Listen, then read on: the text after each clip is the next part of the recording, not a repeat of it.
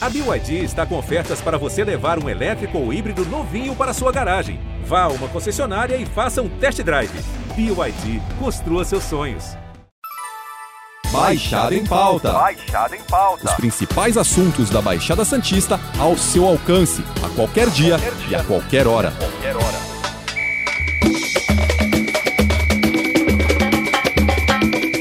Prefeitura de Santos suspendeu os desfiles das escolas de samba da cidade. O motivo, gente, é o aumento dos casos da Covid e da gripe. O anúncio foi feito ontem, no fim da tarde, pela Prefeitura de Santos, com o adiamento do desfile. Segundo a Prefeitura, o desfile ainda pode acontecer esse ano, mas sem data definida. Apesar da frustração pelo amor ao carnaval e por todo o trabalho realizado até aqui, como confecção de fantasias e carros alegóricos, os dirigentes das escolas de samba que desfilam em Santos concordam que o desfile no momento em que explodem os casos de Covid e gripe não é seguro para ninguém. A prefeitura acredita que o desfile possa ser realizado ainda esse ano, desde que os índices da pandemia voltem a ficar controlados. A Prefeitura de Santos bateu o martelo e tomou uma importante decisão. O desfile das escolas de samba da cidade foi adiado. O anúncio pegou pouca gente de surpresa, já que dias antes a administração municipal havia cancelado outras programações. Para falar sobre o assunto, o Baixada em Pauta recebe o secretário de Cultura da cidade, Rafael Leal. Rafael, obrigado pela sua participação no nosso podcast. Obrigado pelo convite, Ale Lopes. Quero deixar um grande abraço a toda a audiência do Baixada em Pauta. Estou à disposição aqui para responder as perguntas. Leal, a gente esperava realmente um começo de ano mais tranquilo, mas está acontecendo exatamente o contrário. Casos de gripe explodindo e a variante Ômicron do coronavírus infectando milhares de pessoas diariamente aqui na região. Quais foram os critérios utilizados para a tomada dessa decisão? Olha, Lê, o nosso critério, o único critério que a gente utilizou foi a ciência, né? A nossa decisão foi em cima da orientação das autoridades sanitárias. Nossa decisão em conjunto com a Liga Independente das Escolas de Samba. A Liga, junto com as 16 escolas, assinaram um documento solicitando também que a gente eh, adiasse o desfile das escolas de samba. E também é importante ponderar que em nenhum momento a gente eh, sinalizou de forma positiva que iríamos ter o desfile, né? Desde o início a gente eh, usou a palavra que demos início ao planejamento do Carnaval 2022. E só lá na frente, que no caso é agora, que iríamos decidir se teríamos ou não carnaval. E quem ia falar seriam as autoridades sanitárias. E foi isso que aconteceu. Esse aumento de casos aí, o prefeito anunciou percentualmente aí o aumento de casos de Covid,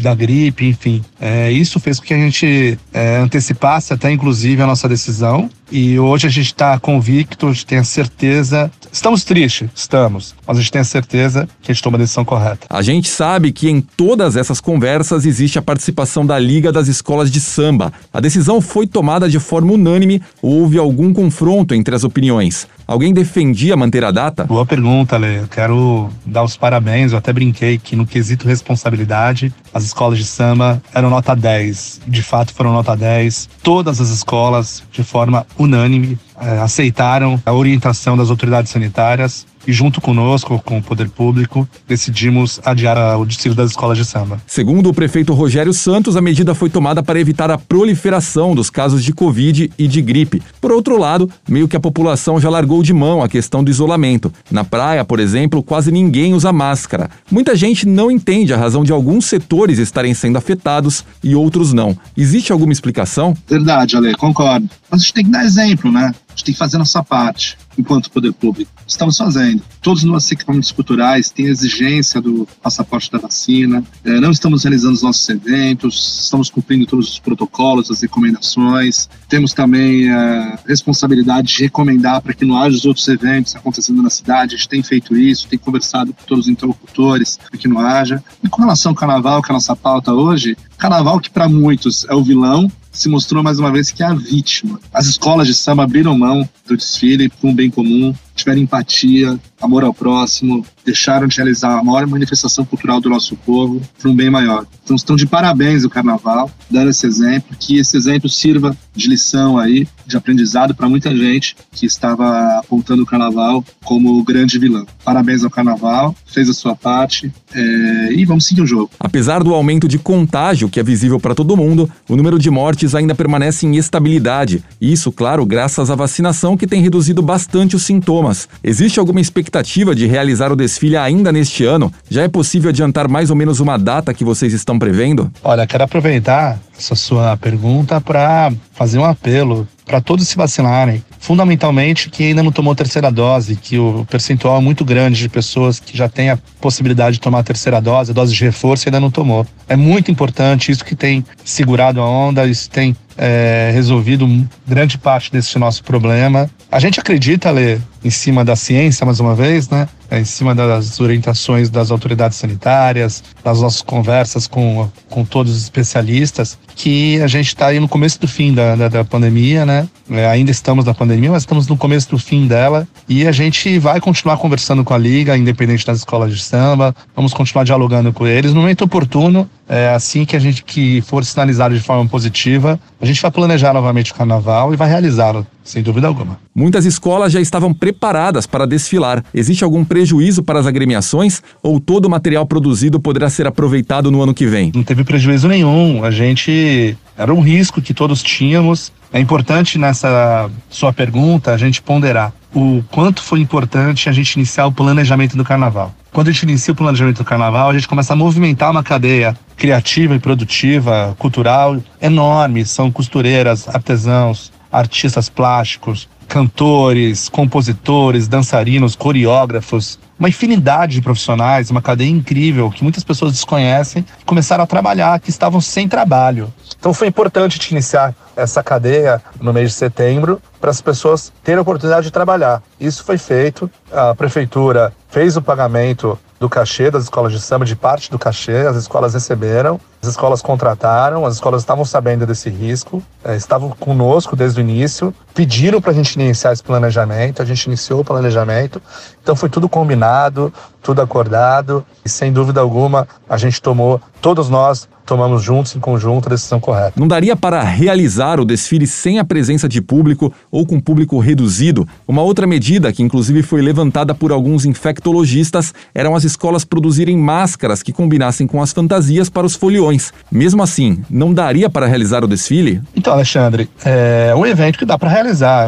É um evento em ambiente controlado, é um evento que nós já havíamos planejado que seria necessário o passaporte da vacina. A gente estava pronto para fazer, com todas as licitações feitas, as escolas se planejando, a gente estava se preparando para a realização do evento. Só que a gente tem que confiar na ciência, né? E a ciência, as autoridades sanitárias deixaram claro que não era momento para realizar o desfile das escolas de samba. E a gente vai seguir isso, assim como a gente seguiu é, no nosso evento de verão, assim como a gente seguiu no Réveillon, a gente seguiu no, no Carnaval também. A gente está fazendo nossa parte, a gente está recomendando para que não haja esse tipo de evento. E em cima dessa recomendação, se a gente está recomendando, não seria interessante a gente fazer. Então a gente não vislumbra aí um desfile sem público e com público reduzido vamos continuar seguindo aí as orientações da ciência, que a gente tem certeza que está no caminho certo. O prefeito Rogério Santos disse que a prefeitura recomenda não ter eventos que aglomerem, mas a gente sabe que a situação é bem longe do que o prefeito recomenda. E não é só em eventos. A prefeitura estuda alguma outra medida para os próximos dias? Olha, Lê, é, a primeira palavra é recomendação, né? De fato, se tivesse excessos e se em algum momento o aumento de casos aí começar a crescer de forma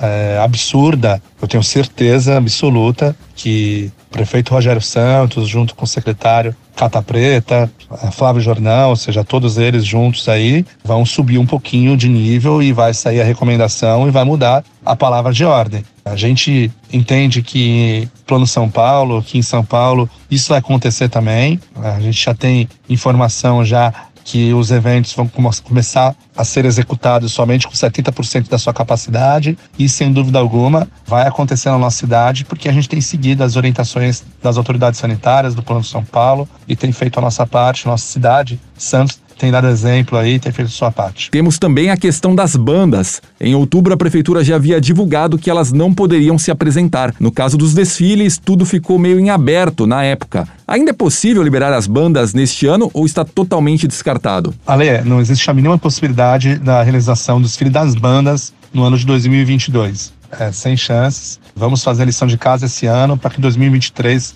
essa grande festa popular, Batalha de Confete, o Carnabanda, essa alegria que, são, que é nosso carnaval de rua, que é tão tradicional, volte com toda a sua força e toda a sua alegria no ano de 2023. 2022 é, não existe a mínima possibilidade. Eu aproveito aqui para mais uma vez fazer esse apelo para toda a nossa população, tomar dose de reforço, uso de máscara, ainda não acabou. Vamos continuar firme e forte, que a gente tem certeza, convicção que no futuro muito próximo, muito breve, isso tudo vai acabar e a gente vai poder curtir muito essa vida cultural da nossa cidade. Grande abraço, Ale. Quero agradecer demais o convite e estarei sempre à disposição aqui para te conversar sobre carnaval, sobre cultura e sobre a nossa cidade. Rafael, obrigado pela sua participação no Baixada em Pauta. Na semana que vem a gente volta com outro papo com outro convidado. Lembrando que esse podcast está disponível no G1, no Apple Podcasts, Spotify, Deezer, Google Podcasts e Castbox. Nos aplicativos existe a opção para você assinar esse podcast e receber um aviso sempre que um novo fica disponível. Eu sou Alexandre Lopes e encerro Baixada em Pauta por aqui. Até o próximo e tchau. Baixada em Pauta. Baixada em Pauta. Os principais assuntos da Baixada Santista ao seu alcance, a qualquer dia, Qualquer dia. e a qualquer hora. Qualquer hora.